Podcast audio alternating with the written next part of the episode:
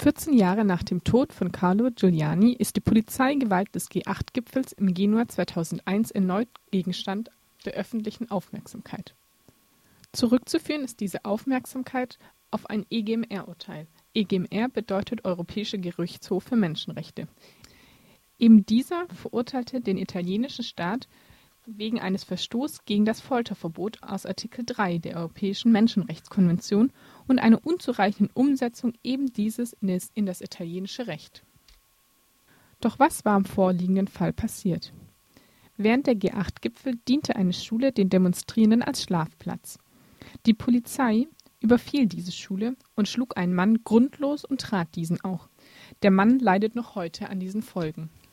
Neben diesem Mann, der nun Klage beim, EGMR einreichte, wurden insgesamt 73 Personen zum Teil schwer verletzt, sodass sie vielfach Knochenbrüche hatten und aus dem Gebäude getragen werden musste.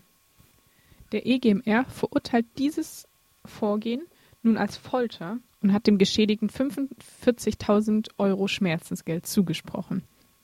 Doch das Fatale in diesem Urteil ist, dass es wieder einmal zeigt, dass nationale Gerichte nicht in der Lage sind, sich kritisch mit dem Vorgehen ihrer Polizei auseinanderzusetzen. Der Beschwerdeführer musste sich in Italien durch alle Instanzen klagen. Das Verfahren dauerte 14 Jahre lang und erst beim EGMR wurde das Handeln der Polizei als das beschrieben, was sie war. Schlicht Folter.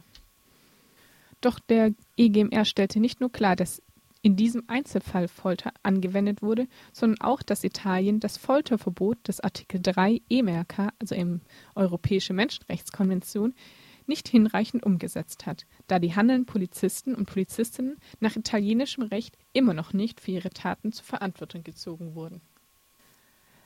Leider bleibt zu fürchten, dass dieses Urteil nicht sonderlich große Auswirkungen auf die alltägliche Praxis der europäischen Polizei haben wird und Polizeigewalt nicht minimieren wird. Für Opfer von Polizeigewalt stellen sich unglaublich hohe Hürden, um Polizeigewalt juristisch angehen zu können.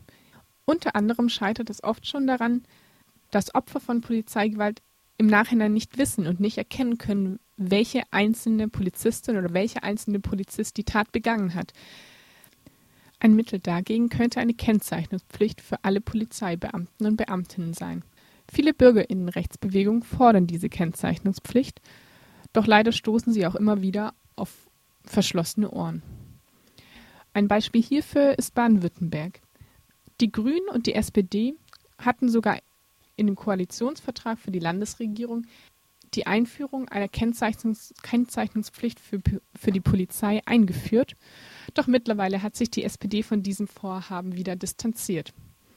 Es scheint also noch ein langer Weg zu sein und das EGMR-Urteil gegen Italien wird nicht das letzte sein, das sich mit Polizeigewalt auseinandersetzen musste